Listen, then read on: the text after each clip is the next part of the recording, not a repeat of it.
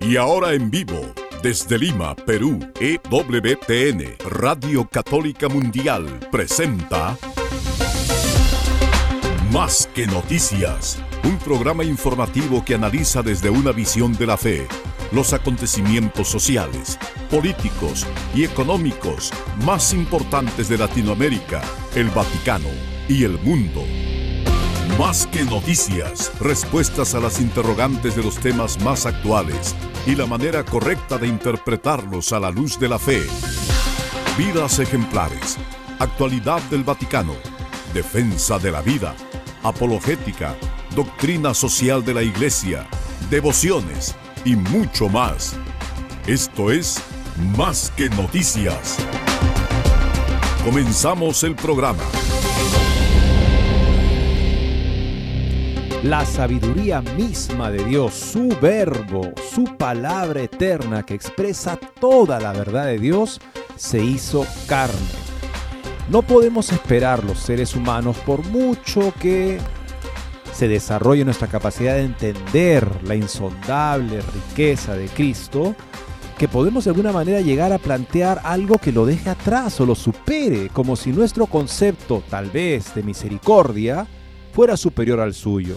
Y la impresión que nos da el Señor cuando nos enseña claramente sobre las realidades eternas, la muerte, el juicio, el infierno y la gloria, como si pudiéramos nosotros empezar a obviar una de ellas, porque al fin de cuentas nuestra manera de entender la misericordia de Dios es incompatible con un infierno eterno. Hay muchos que quisieran que así fuera, para decir, bueno, ya, bonito, en fin, me inspira, me ayuda a ser más optimista en mi vida, pero porque no acepto ya, ni nadie sensato podría aceptar la realidad del infierno. Ante esa insistencia de un mundo que vive como si esta vida fuera lo principal. Muchos eclesiásticos empiezan a claudicar y a decir, sí, no, verdad, la misericordia de Dios es tan bueno Dios, este Dios que tiene que servir para llenar nuestra vida de, en fin, un cierto bienestar también temporal, sobre todo debe poder servir para eso. Y si fuera a incomodar o a retar nuestra superficialidad materialista, hedonista, en ese caso preferimos prescindir de él. Bueno, es parte de la misión de la iglesia anunciar el Evangelio en su integridad, la verdad que nos hace libres. Trataremos sobre esto también en este programa. Gracias por acompañarnos hoy en Más que Noticias. Los saluda Eddie Rodríguez Morel. También reciba mi saludo amigos, les habla Guillermo Montezuma Qué bueno que nos encontremos y ahí haces mención a un tema que de hecho se enmarca justamente en el Evangelio de hoy día, en la misa, en donde se presenta Jesús no como el anarquista, como aquel que ha dicho, basta ya de códigos, basta ya de leyes, basta ya de derechos canónicos, como aquel que viene a romper lo legítimo para decir que lo único que interesa es el amor, la caridad. No amigos, el Señor no vino a derogar la ley, sino que la vino a cumplir y a llevarla a su plenitud. Y además se declara él como el legislador y se declara él como Dios, no como alguien que se le ha ocurrido de pronto algunas ideas que por ahí pueden ser tomadas o dejadas, no.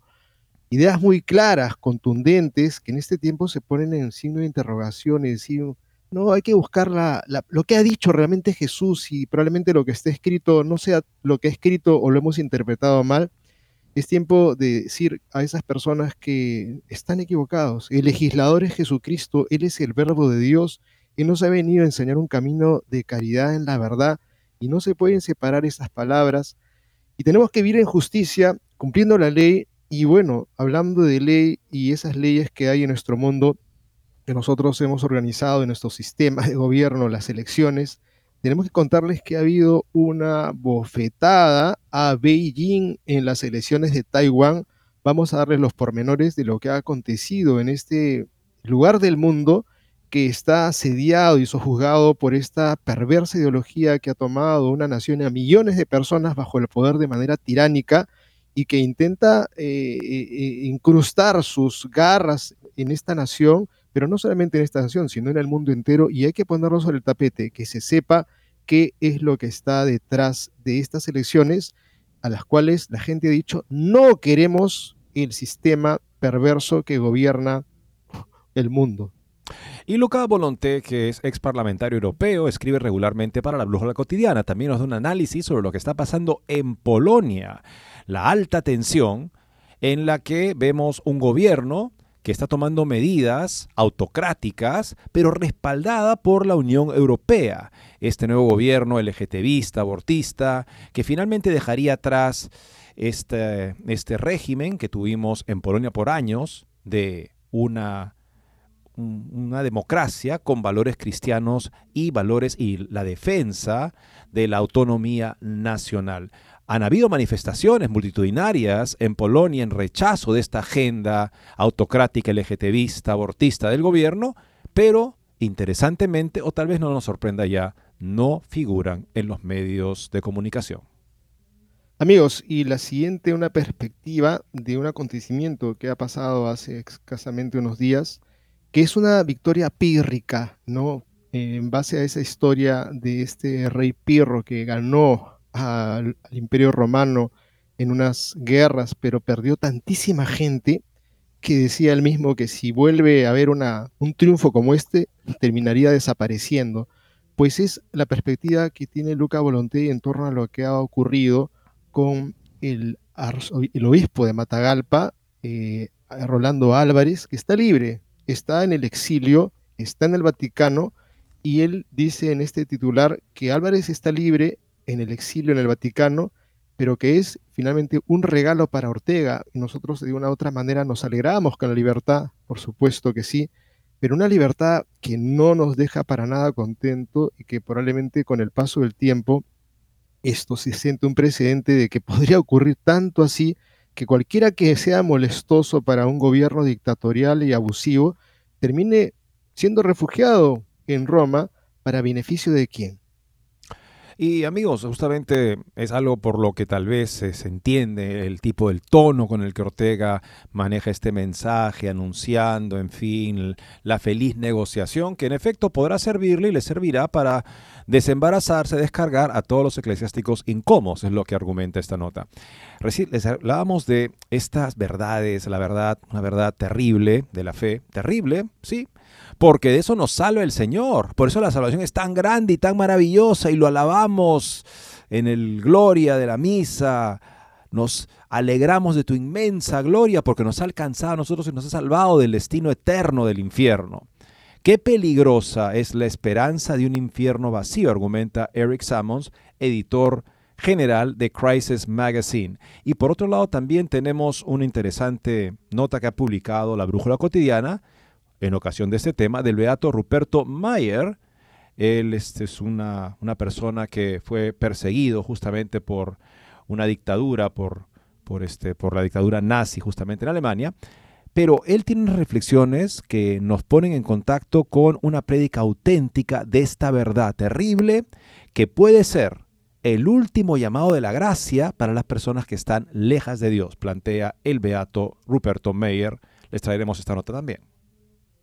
Y finalmente tenemos una nota de Luiseles Crosati en torno a una crítica sobre la nueva moral que se cierne en la iglesia.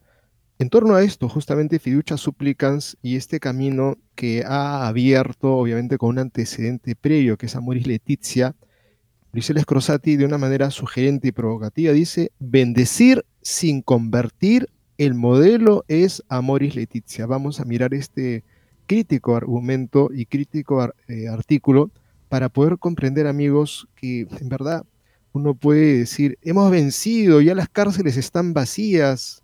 ¿Y cómo así? Pues simplemente lo que era robo ya no lo hemos llamado robo y por lo tanto ya no hay presos. Pues más o menos es lo que Luis Eres Crosati viene a hacer de crítica a este tema de hacer bendiciones sin convertir. Con estas notas y otras volvemos en breve. No se muevan de EWTN, Radio Católica Mundial. Enseguida regresamos con Más que Noticias.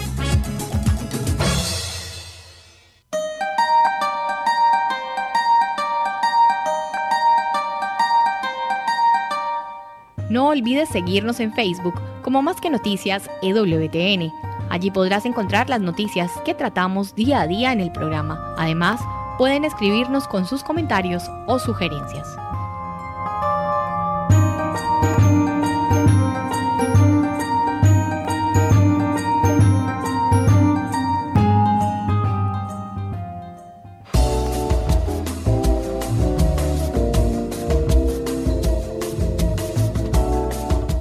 Si quieres estar informado de todas las noticias del acontecer de la iglesia y seguir el día a día del Papa Francisco, entra ya a la página web de Así Prensa y podrás estar enterado de todo lo que sucede en la iglesia.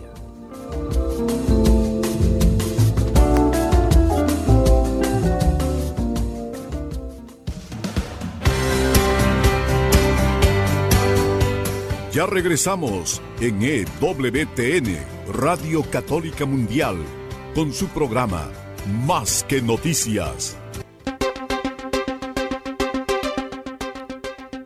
Y comenzamos amigos hablando, dándole un vistazo a la geopolítica, lo que está pasando en el mundo, en dos naciones que nos tienen muy pendientes justamente porque de alguna manera revelan los destinos o el rumbo que podría estar tomando dos partes, dos ejes importantes del mundo, el mundo asiático y también el mundo europeo.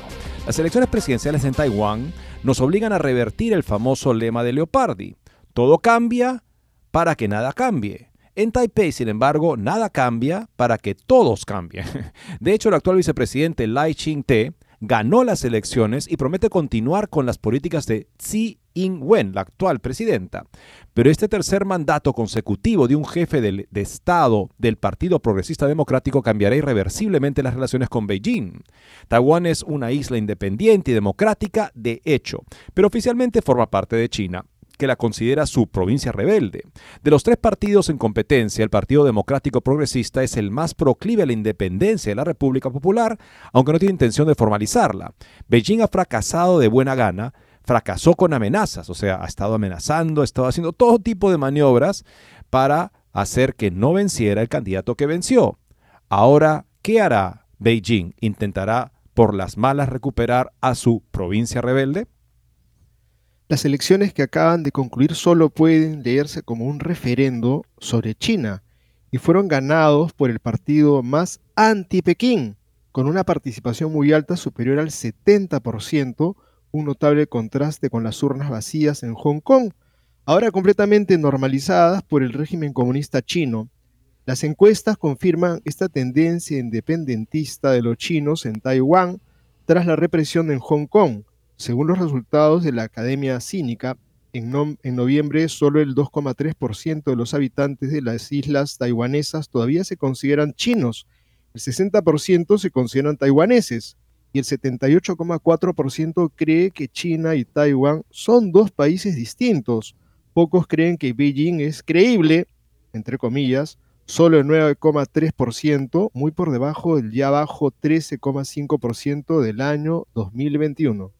El proyecto del régimen comunista chino de reunificación gradual mediante una integración económica cada vez mayor fracasó en 2016, cuando la presidenta Tsai Ing-wen fue elegida por primera vez. Desde entonces, China ha pasado de los halagos a las amenazas, intentando aislar diplomáticamente Taipei, haciendo ofertas y presionando a aquellos gobiernos que todavía la reconocen diplomáticamente y sobre todo excluyendo a los representantes taiwaneses de cualquier foro internacional. Es trágico que Taiwán no haya dado la primera alarma de COVID a tiempo a finales del 2019 precisamente porque fue excluido de la OMS.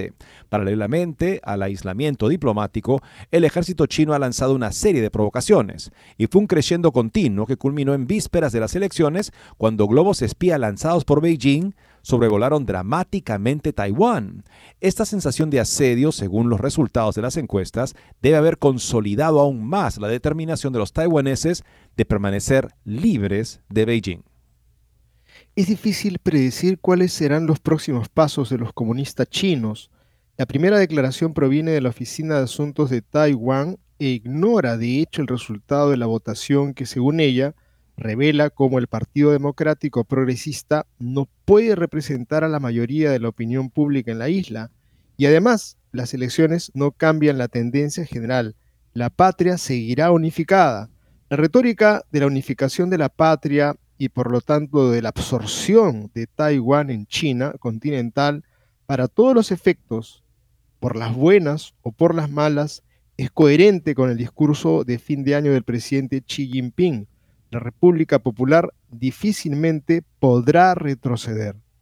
Bueno amigos, tenemos ahí ya entonces tres mandatos seguidos del mismo partido, que es el partido más independentista en Taiwán, como bien explica la nota, considerado una provincia rebelde que China ha buscado reasumir a través de más lazos económicos, pero esta elección de los taiwaneses por un partido que representa su independencia de China ciertamente es lo peor que hubiera podido esperar de estas elecciones Xi Jinping y el gobierno de la China comunista. Esperemos que esto no sea una provocación para que quieran tomar medidas más agresivas contra la isla, que para todo tipo de, digamos, este, resultados prácticos concretos día a día es una nación independiente. Veamos ahora, amigos, lo que Luca Volonté, ex parlamentario del Congreso Europeo, una persona que escribe regularmente para la Brújula Cotidiana, nos dice sobre lo que está pasando en Polonia, donde ganó una coalición de la extrema izquierda y un progresista que están buscando darle marcha atrás a la historia, la independencia, la cultura católica de Polonia. Y lo hacen con el apoyo de la Unión Europea. En Polonia, Donald Tusk y la izquierda en el gobierno persiguen su venganza total contra el gobierno precedente de inspiración católica, en un intento de derrocar al enemigo político, civil y social representado no solo por los conservadores del Partido de Justicia que perdió la mayoría en el Congreso, sino también por la sociedad cristiana del país. La multitudinaria manifestación de protesta en Varsovia, tal vez no nos sorprenda ya, fue silenciada en los medios de comunicación públicos. Polonia, toda Europa, apoya el nuevo autoritarismo vengativo y antinacional del gobierno de Tusk. El pasado 10 de enero, Gregor Papink, describió detalladamente en el portal de la organización que dirige la inquietante pero previsible acción opresiva contra Polonia que el Consejo de Europa y el Tribunal Europeo promovieron en los pocos días posteriores a la entrada en vigor en Polonia del nuevo primer ministro Donald Tusk. El lunes 11 de diciembre, Donald Tusk fue elegido primer ministro de Polonia con el apoyo de la extrema izquierda. El martes 12, el Tribunal Europeo de Derechos Humanos condenó a Polonia por no reconocer a las parejas del mismo sexo. El miércoles 13, el nuevo gobierno polaco informó al Consejo de Europa de que no volverá a impugnar las sentencias del Tribunal Europeo de Derechos Humanos, en particular en lo que respecta a la espinosa cuestión de la reforma judicial. El jueves, el Tribunal Europeo de Derechos Humanos condenó a Polonia por prohibir el aborto eugenésico. En apenas cuatro días, a mediados de diciembre, todo el aparato de la organización intergubernamental que se basa en el Convenio Europeo de Derechos Humanos y que tendría la tarea de apoyar al Estado de Derecho incluida la separación y el respeto de las diferentes funciones y tareas de los poderes del Estado democrático, golpeó el corazón de los valores y derechos humanos de los concebidos, de la familia natural y la independencia del Poder Judicial polaco. Eso es formidable, ¿no? O sea, gana este hombre el día siguiente, oiga, usted no permite las relaciones homosexuales. Disculpe, no vamos a volver a protestar eso. Este, usted no permite el aborto genético. Bueno, también eso justamente ha sido parte de mi plataforma de campaña de dejar eso atrás. O sea, es una confabulación, evidentemente, la Corte, la, la Unión Europea, que presiona a un gobierno que lo que más quiere es acabar con la defensa de la vida y la familia. Acciones, sentencias y declaraciones que tenían como objetivo dejar claro a todos, actores políticos, polacos y extranjeros, el apoyo incondicional del Consejo de Europa al gobierno y a la mayoría que apoya a Tusk y el apoyo a todas las reformas relativas a los derechos este, eh, LGTBI, la liberalización del asesinato de inocentes, intentando también replicar, como demuestran diversas investigaciones, del propio Tribunal Europeo, la dependencia de los jueces de la política de los lobbies. No se quiere un poder judicial imparcial, se quiere un poder judicial que eh, respalde a la línea progresista en todos estos temas. No parece inesperada la noticia de que el comisario europeo de justicia saliente y todavía en ejercicio Didier Renders ha presentado su candidatura con el apoyo de Bélgica al puesto de secretario general del Consejo de Europa para influir mejor en el trabajo e independencia de las democracias lideradas por gobiernos conservadores y que quieren proteger y promover la identidad cristiana y sus principios no negociables. Ojo, con George Soros controlando indirectamente a parte de los jueces del Tribunal Europeo, Didier Reinders en el papel de secretario general y Michelle O'Flaherty en el papel de comisario europeo de derechos humanos, todo el Consejo de Europa se está preparando para bombardear a todos en un futuro próximo los restos cristianos del continente. O sea, es lo que van a hacer. Van a bombardear los restos cristianos del occidente.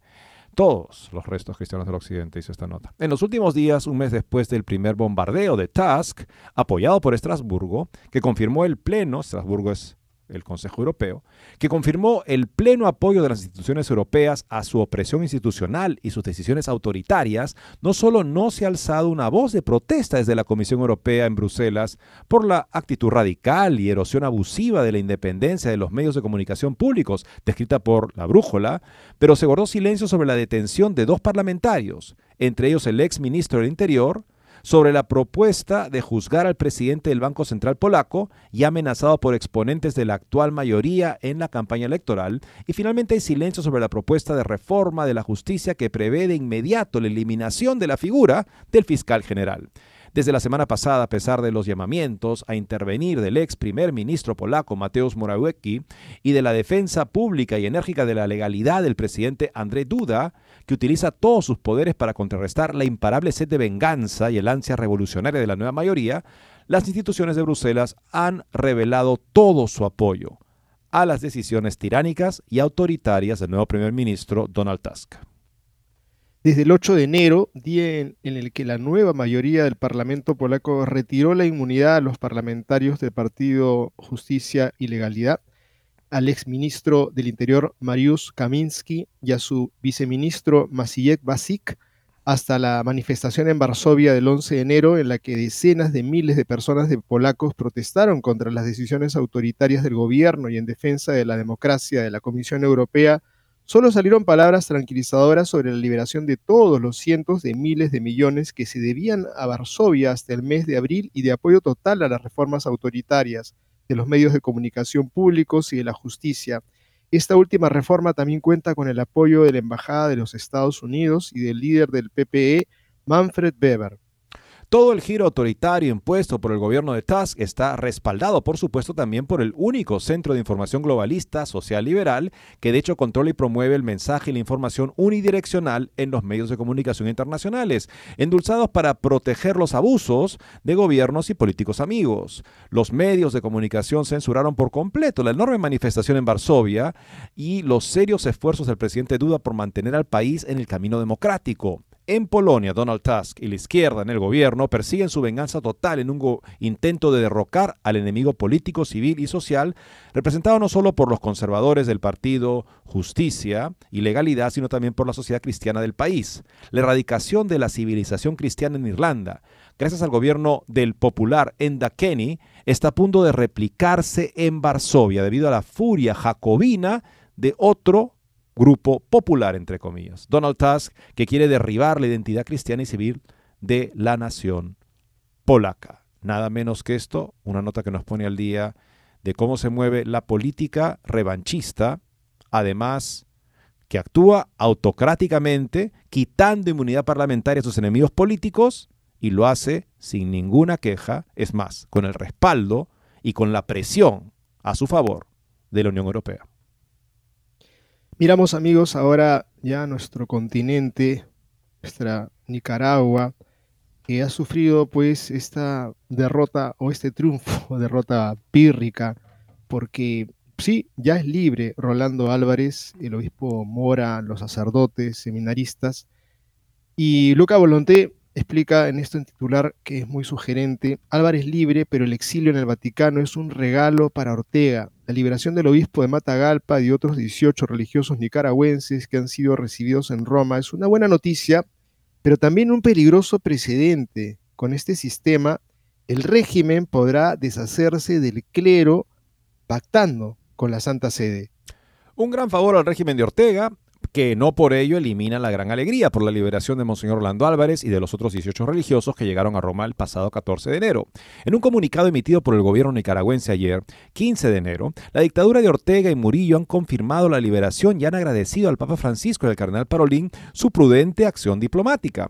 Sin embargo, la liberación de dos obispos, Monseñor Orlando Álvarez, en prisión desde el 2022, y Monseñor Isidoro Mora, obispo de Ciuna, en prisión desde diciembre pasado por rezar por Álvarez, sienta al mismo tiempo un peligroso precedente y favorece el plan de expulsar a todos los sacerdotes y religiosos del país, que sean incómodos al régimen, y acordar posteriormente con la Iglesia de Roma el control de seminarios, religiosos y obispos. A la China, digamos, a como se ha hecho el acuerdo con la China, podría estar aspirando a algo así, y no tenemos razones para pensar que no, el dictador Ortega, que justamente quiere, si hay una iglesia, que sirva a los propósitos del Estado. La búsqueda del diálogo con el régimen de Ortega, invocada por el Papa el pasado primero de enero, solo tiene por tanto un sentido para el gobierno de Nicaragua, favorecer la expulsión de los clérigos incómodos de Nicaragua, quitar de los alrededores del tirano todo aquello que pueda representar disidencia de su tiranía.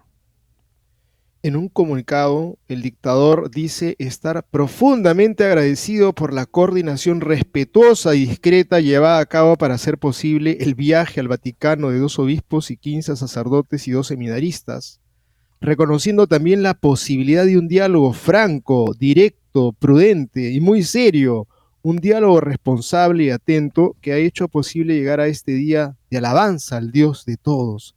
El cardenal Leopoldo Brenes, arzobispo de Managua, había enviado en las horas previas una nota a los escasos sacerdotes del país informándoles del acuerdo entre el gobierno nicaragüense y la Santa Sede, en la que se lee, se ha acordado el traslado a Roma de Monseñor Rolando, Monseñor Isidoro, algunos sacerdotes y dos seminaristas, pidiendo a todos orar por los obispos y sacerdotes para que la gracia del Señor nunca falte y el Espíritu Santo los guíe en cada momento de su vida.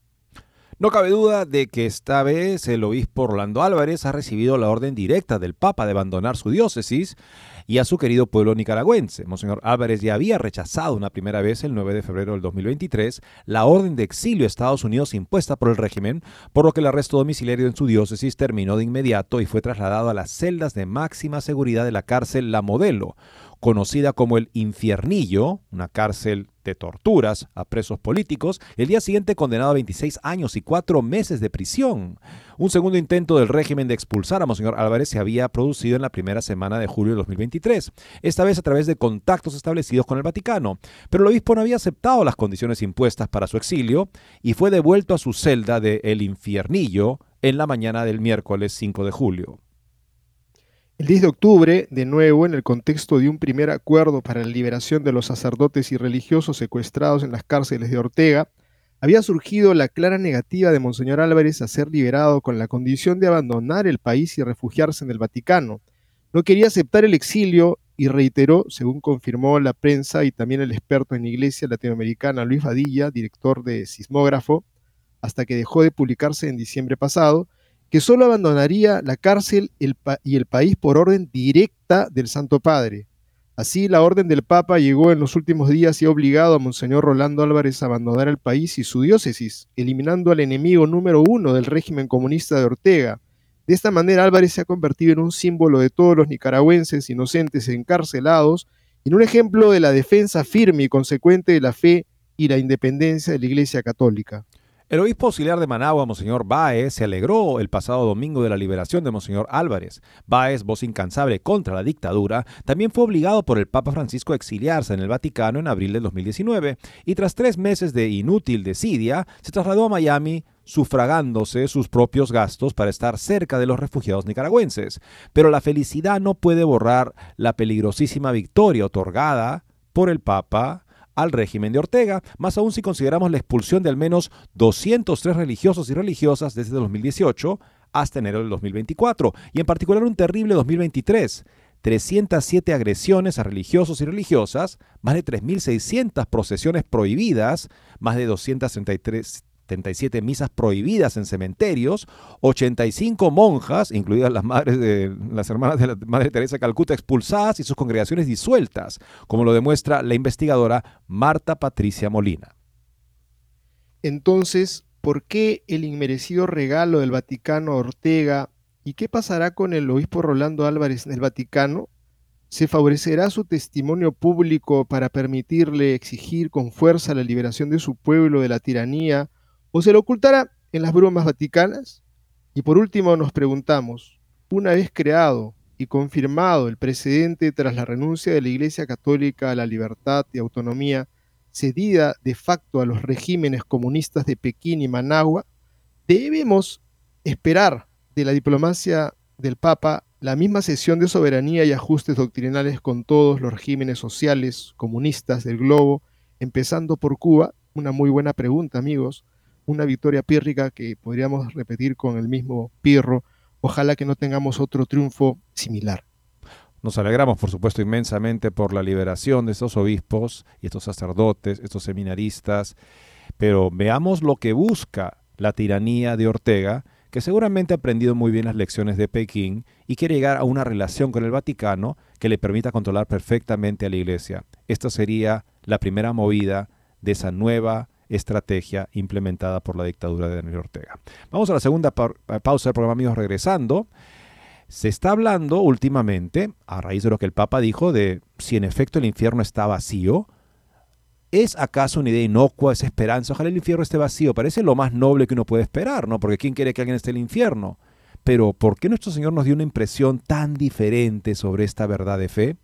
Veremos lo que piensa al respecto Eric Sammons, editor general de Crisis Magazine, después de esta pausa. No se muevan de EWTN, Radio Católica Mundial. Enseguida regresamos con Más que Noticias.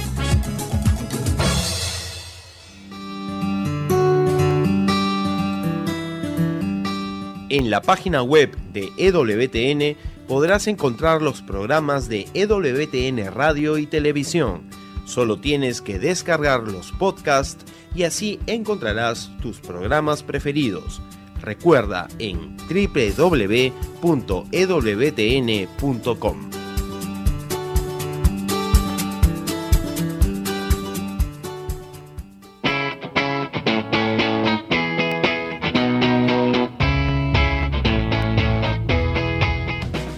invitamos a que visites la página web de Asiprensa, www.asiprensa.com, donde encontrarás todas las noticias y actualidad de la Iglesia en el mundo. No lo olvides, www.asiprensa.com.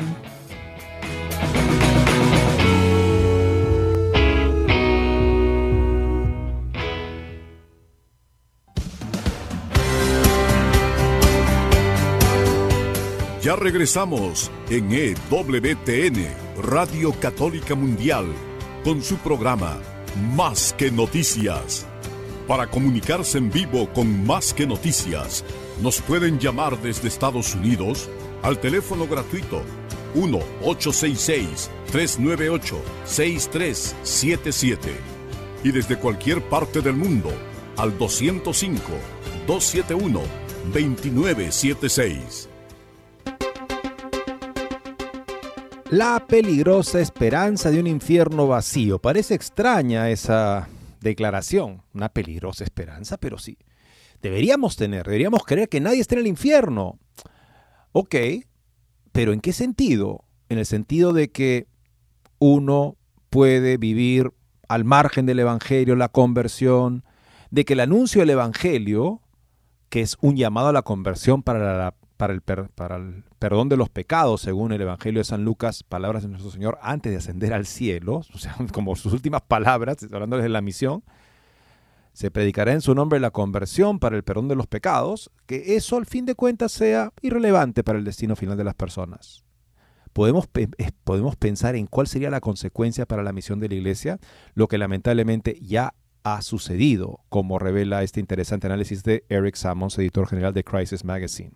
Hace unos días el Papa Francisco dijo, esto no es un dogma, es solo mi pensamiento, me gusta pensar que el infierno está vacío, espero que lo esté. Como suele suceder después de una controvertida declaración papal, estalló un debate en línea sobre si este punto es un punto de vista legítimo para un católico. Si bien es una pregunta importante, especialmente cuando se habla del Papa, en realidad pasa por alto un punto más importante, el impacto, las consecuencias de esperar que el infierno esté vacío. Pero primero abordemos si este comentario es ortodoxo o no. La primera parte del Papa, abro comillas, me gusta pensar que el infierno está vacío, no es realmente una declaración dogmática, como él mismo señala. Así es como él imagina el infierno. Puede imaginar el cielo como un club de campo suburbano algo así como el cielo protestante de los Simpson, y eso no es herejía, es solo mi imaginación. Si el Papa argumentara definitivamente o intentara definir dogmáticamente que el infierno está vacío, entonces tendríamos que discutir si es ortodoxo o no.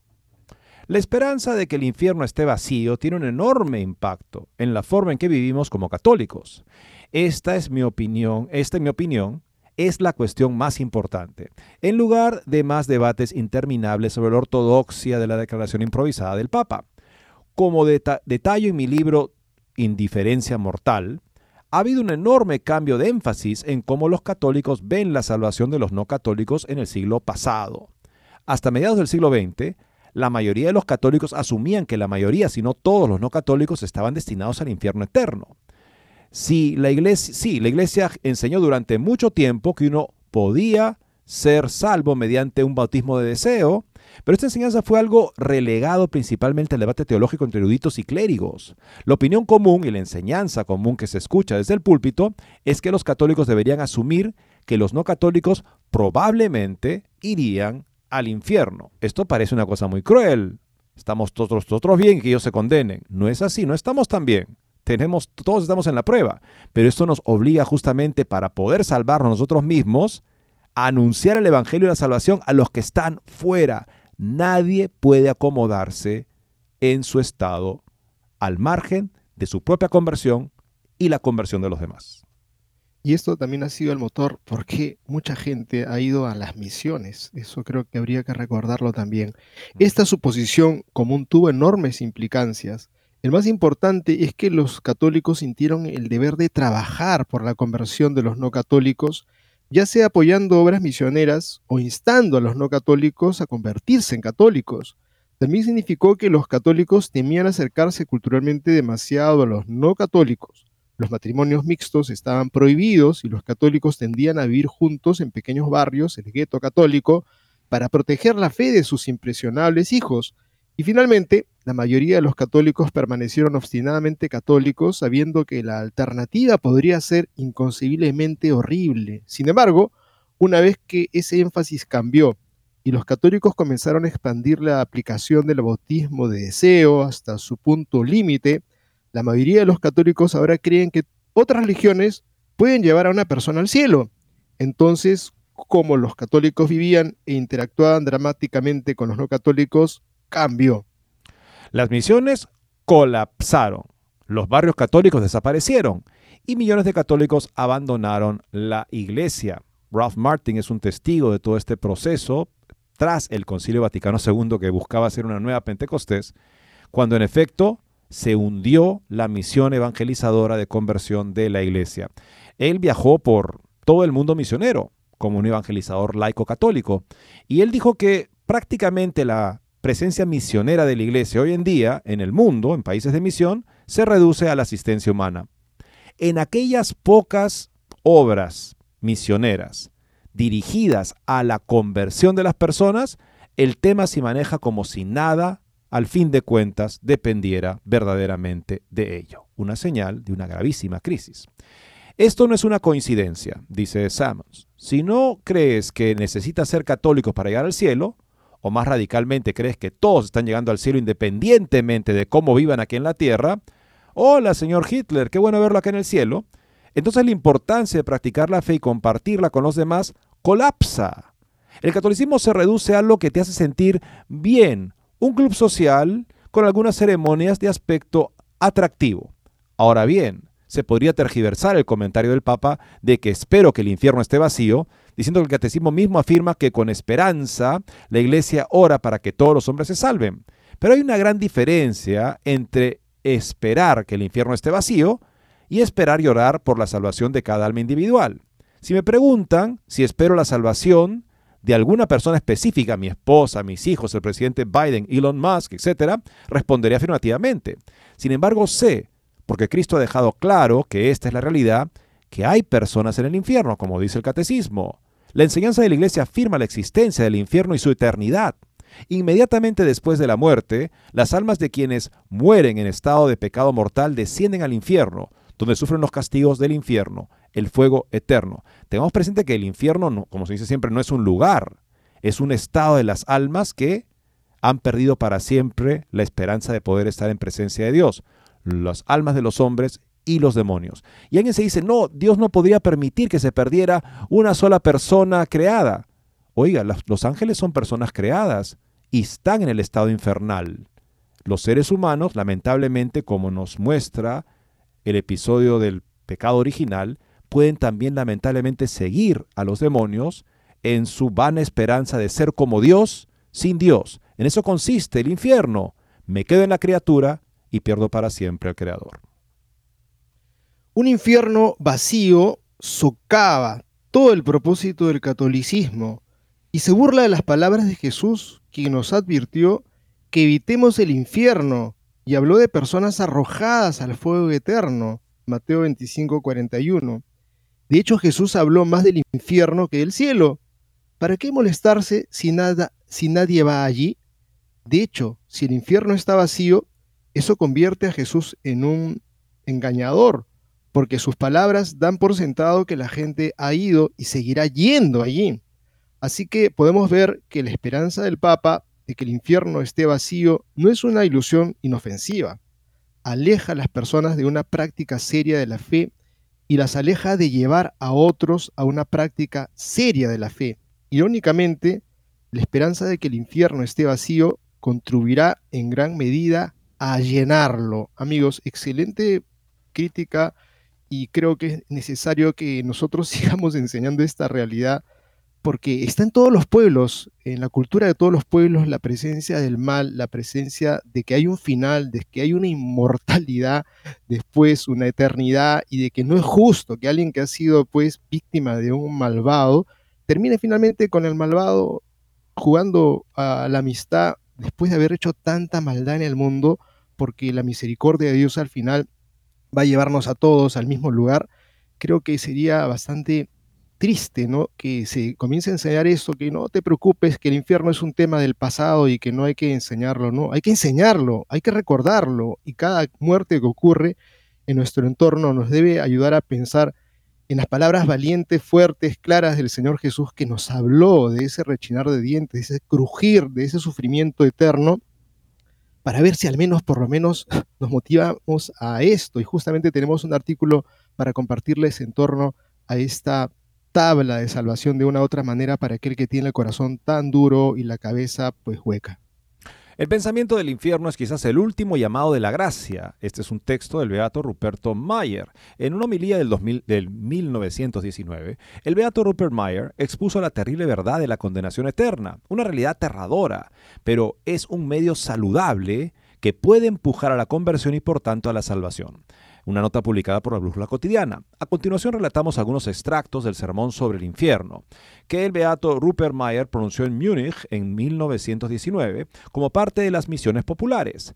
El beato nació el 23 de enero de 1876 en Stuttgart, Alemania. Durante la Primera Guerra Mundial fue capellán militar del ejército bávaro.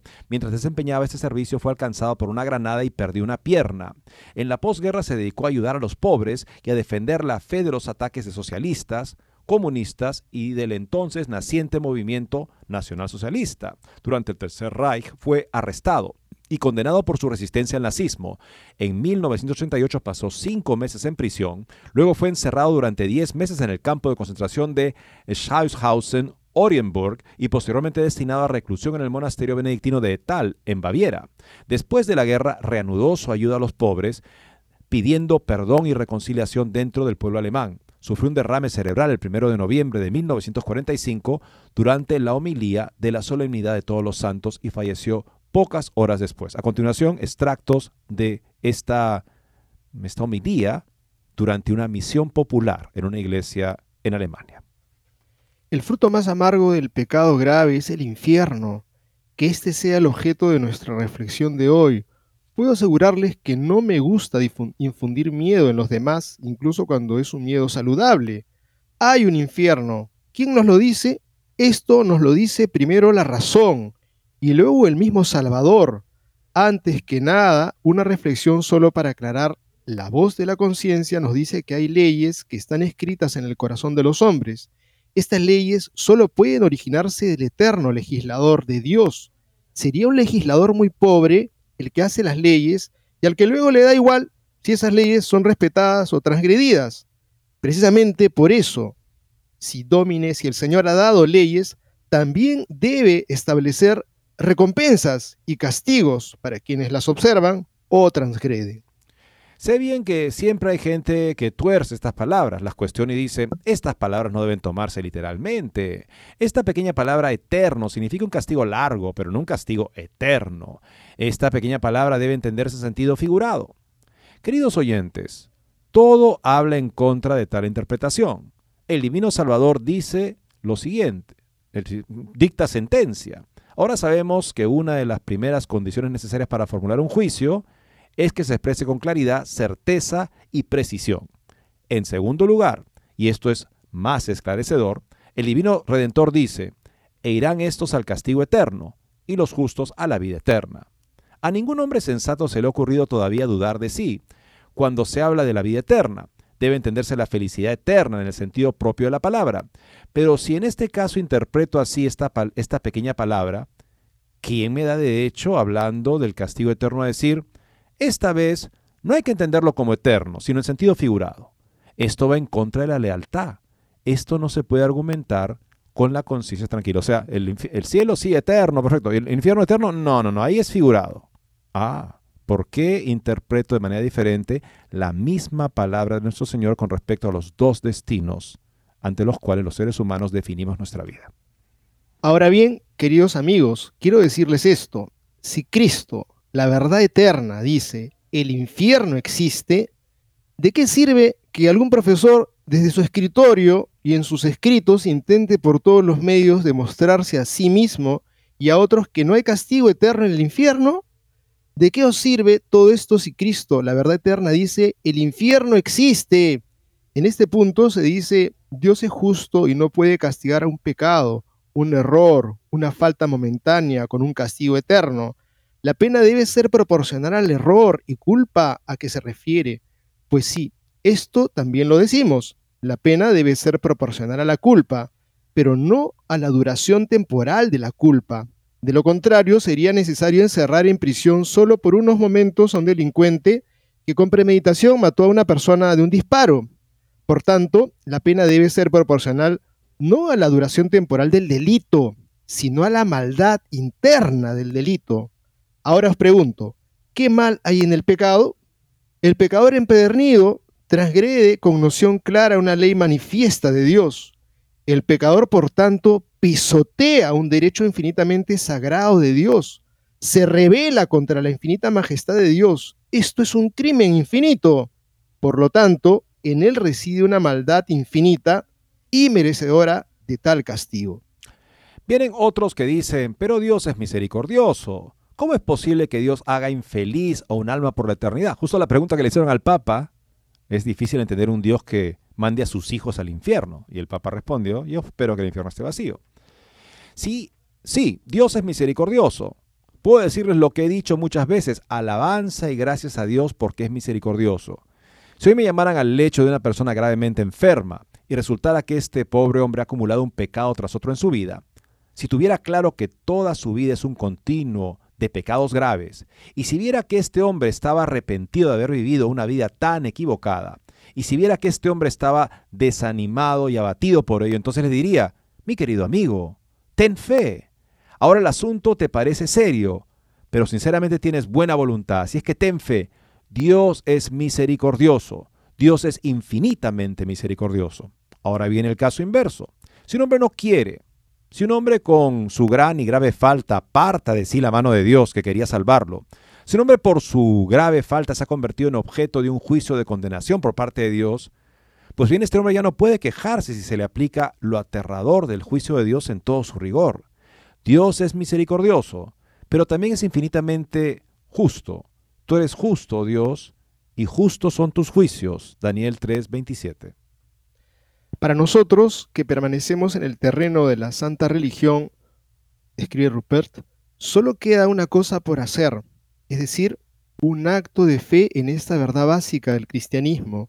Y aunque la verdad sea terrible y aterradora, recordarla representa una buena acción hacia los hombres, ya que sin esta perspectiva no harían nada contra la ligereza y la superficialidad. Hay algo saludable en este pensamiento terriblemente serio. Gracias a Dios, el hombre tiene esta barrera que nunca podrá superar razonablemente. Oh eternidad, oh eternidad, oh eternidad desesperada, tener que desesperarse sin siquiera poder esperar la muerte. Esto ni siquiera es algo que se pueda concebir, inútil, demasiado tarde, demasiado tarde. Piénselo, después de experimentar este miedo, uno podría incluso convertirse. Qué alegría y qué celo traer al mundo, pero es muy tarde. Amigo mío, aún no es demasiado tarde. Todavía hay tiempo para nosotros. Solo el buen Dios sabe cuánto tiempo, pero por la salvación de vuestra alma inmortal, no dejéis pasar el tiempo de la gracia, sin arrepentiros seriamente y haceros bien con nuestro Señor Dios. Para algunos de ustedes este es quizás el último llamado de la gracia.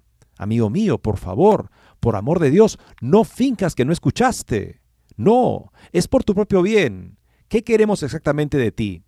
Solo nos gustaría que comenzaras el viaje para salvar tu alma inmortal. Queremos que se reconcilien con su Dios, con nuestro Creador, para que no se hundan, sino que al contrario vuelvan a pertenecer a los que alaban y glorifican la misericordia de Dios. El Evangelio de San Juan, capítulo 4, dice que el solamente el Señor conocía lo que hay en el corazón de los hombres. Y además es la verdad misma de Dios encarnada. Si Él nos advierte sobre el gravísimo peligro al que estamos expuestos los seres humanos, pues tenemos que tomarle la palabra antes que a cualquier persona que pretenda ser más misericordioso con que Jesús, hasta el punto de querer corregir o reducir o anular parte de la palabra del Señor Jesucristo. El Señor nos advierte sobre lo que está en juego, nuestra salvación eterna, para que al menos eso nos ayude a convertirnos. El Señor sabe lo que hay en nuestro corazón y sabe que la mayoría de nosotros necesitamos dos tipos de motivaciones. La motivación positiva, la esperanza del cielo, pero también la motivación negativa, el temor de la alternativa, del infierno. Por eso nos da ambas motivaciones para que nos hagamos fuertes de ambas y podamos emprender a cada paso y ante cada prueba que se presente, decididamente el camino hacia nuestra salvación. El que silencia parte de esas motivaciones podrá tener buenas intenciones ingenuas, equivocadas, pero está privándonos de parte de nuestra fuerza para vivir decididamente una vida convertida y llamar a los demás a la misma conversión. Y comparto contigo y lo que dices definitivamente, ojalá que fuera el amor el con los que nos viviera, nos moviera a vivir de una manera adecuada y acorde a los mandamientos, pero si no es el amor, que sea el temor. ¿Cuánto bien podría salir de la boca del Papa si le mandara un mensaje a Ortega, al mismo Biden, a cualquier persona que esté en el mundo, sabemos a ciencia cierta, haciendo daño, un Jinping, que le contara de este real misterio que se ha predicado tantas veces en los mismos retiros jesuitas, que existe esta realidad, que vamos a enfrentarnos ante esta realidad que es la muerte a la cual le sigue la salvación o la condenación, pues seguramente habrían cambios en el corazón de las personas y bueno, nosotros mismos tendríamos que cada cierto tiempo, ojalá que lo tuviéramos presente, que nuestra vida pasa, nos vamos a enfrentar finalmente y no sabemos en qué momento termina. La vida nadie la tiene comprada, me acuerdo decía de niño, escuchaba eso pues pensemos que ese Dios de misericordia nos llama a la conversión. Si no es el amor, que sea el temor, hablemos del infierno. Amigos, muchas gracias por su sintonía. Guillermo, también me atrevo a decir esto, que si el demonio, que es el que quiere que nos perdamos eternamente, cuánto quisiera él que parte de la palabra de Cristo, que Cristo sabe que necesitamos para nuestra conversión, fuera silenciada por cualquier intención en la iglesia. Así. Muchas gracias amigos y Dios mediante estaremos con ustedes mañana.